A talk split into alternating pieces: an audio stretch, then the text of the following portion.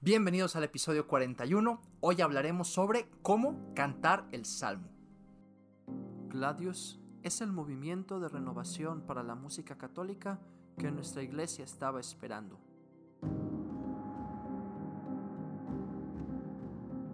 Formación litúrgica, musical y espiritual, repertorio, podcast, música sacra y litúrgica, canto gregoriano, órgano y música coral, todo con el espíritu de la tradición y la frescura de los nuevos tiempos.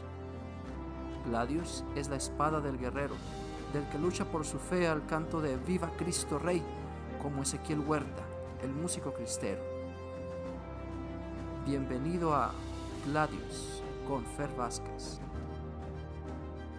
Amigos, bienvenidos una vez más a Gladius Música Católica, su podcast favorito para aprender cómo cantar mejor en misa. Yo soy Vázquez y un gusto que estén con nosotros. Vamos ya en el episodio 41 y estamos cerrando nuestra serie sobre los cantos del propio de la misa con la segunda parte de El Salmo Responsorial. Hoy hablaremos sobre cómo cantar el salmo, pero antes que nada no olviden seguirnos en Spotify, suscribirse a nuestro canal en YouTube y cualquier like y comentario que nos puedan dejar nos ayuda a seguir creciendo. Nuestro episodio del día de hoy es la segunda parte acerca del salmo responsorial y hoy hablaremos de cómo podemos cantar el salmo. Si no has checado el primer episodio, te voy a dejar el enlace para que lo cheques. Y hoy retomamos un poco de lo que hablábamos. Existen dos maneras de cantar el salmo y la salmodia contemporánea. Para esto te voy a mandar hoy a nuestro TikTok donde dejaremos ejemplos de todo lo que vamos a explicar. Y bien, voy a comenzar hablando de la salmodia gregoriana. La salmodia gregoriana es el canto tradicional de los salmos según el canto gregoriano. En el canto gregoriano existe la salmodia de la misa y la salmodia del oficio divino. Y para cantar los salmos existen tradicionalmente ocho tonos, tonos salmódicos, de los cuales hoy te voy a hablar. Básicamente un tono salmódico es una manera de cantar un salmo, una cierta melodía o una cierta fórmula melódica que se aplica a los versos del salmo. Estas fórmulas se explicaban con algunas mnemotecnias, es decir, técnicas de memorización, para que aprendieras cómo iba la tonada. Cada uno de estos tonos salmódicos tiene cinco partes. La primera es la entonación, que es como ese giro melódico que nos lleva a la nota principal, que se llama tenor. Ese tenor es la nota sobre la que se recita el salmo. Ya sabemos que la mayoría de los salmos se cantan sobre un solo tono. Y al final varía. Eso se llama tenor. Entonces, primera parte, la entonación que es un giro melódico que nos lleva al tenor, el tenor la nota sobre la que se recita la mayor parte del salmo, y después viene un cierto giro melódico que se llama flexa. La flexa es una ligera flexión de la voz que nos sirve para hacer una pausa. El cuarto punto es la cadencia media, casi siempre después de un tenor viene un pequeño giro melódico que nos indica que llegamos a la mitad del tono salmódico. Después se retoma el tenor y el tono termina con una cadencia final, es decir, un pequeño giro melódico con el cual se concluye el tono salmódico. Hay entonces en todo tono gregoriano cinco partes: entonación, tenor, flexa, cadencia media y cadencia final. Voy a cantar un salmo.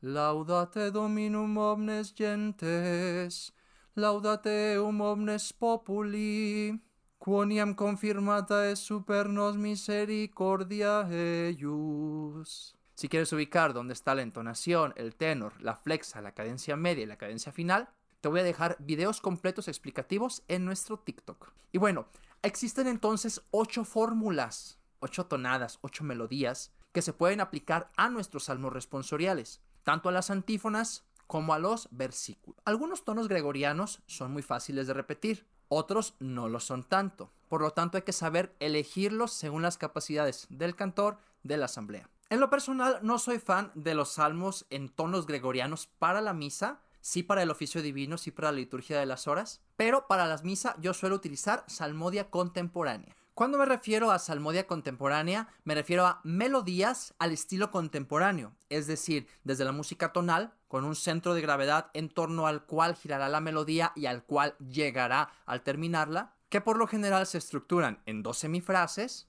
ahorita vemos un ejemplo, y que son más agradables al oído de la comunidad porque nuestra cultura musical es más afina a este estilo.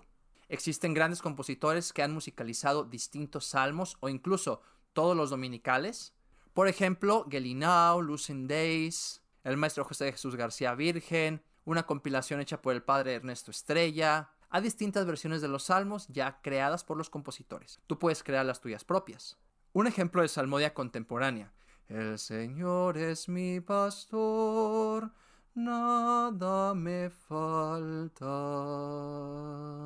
Es una melodía tonal, parte de un centro de gravedad, llega hacia él, está dividida en dos semifrases, está en una altura adecuada para el pueblo. Y bueno, es más afín a nuestro oído musical, por lo cual la asamblea la podrá cantar de una manera más fácil. Para la salmodia de la misa, yo siempre suelo utilizar salmodia contemporánea más que canto gregoriano, pero es un gusto personal. Recordemos que el salmo responsorial está en el primer nivel de participación de la asamblea. Este siempre lo debe de cantar el pueblo. Por lo mismo, hay que utilizar una melodía en la antífona que la gente pueda responder fácilmente. Otro detalle que no hay que ignorar en el salmo responsorial es la velocidad a la que se cante. Si componemos un salmo en salmodia contemporánea con un cierto compás, tenemos que evitar seguirlo rígidamente. De hecho, deberíamos de frasearlo al estilo que las asambleas lo hacen para que la gente pueda participar, respirar y a un tempo no muy rápido, tampoco muy lento como las asambleas que tienden a letargar a veces el canto,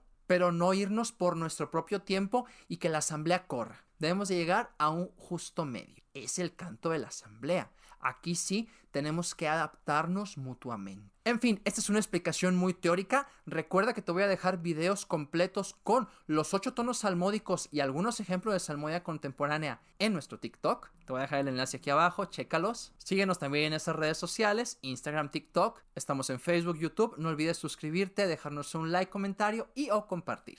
Con este episodio culminamos los cantos del propio de la misa. Espero que esta serie sobre estos cantos te haya servido mucho. Y a partir de la próxima semana comenzamos con una nueva serie de episodios. Yo soy Fer Vázquez, como siempre un gusto de estar con ustedes y nos vemos la próxima semana.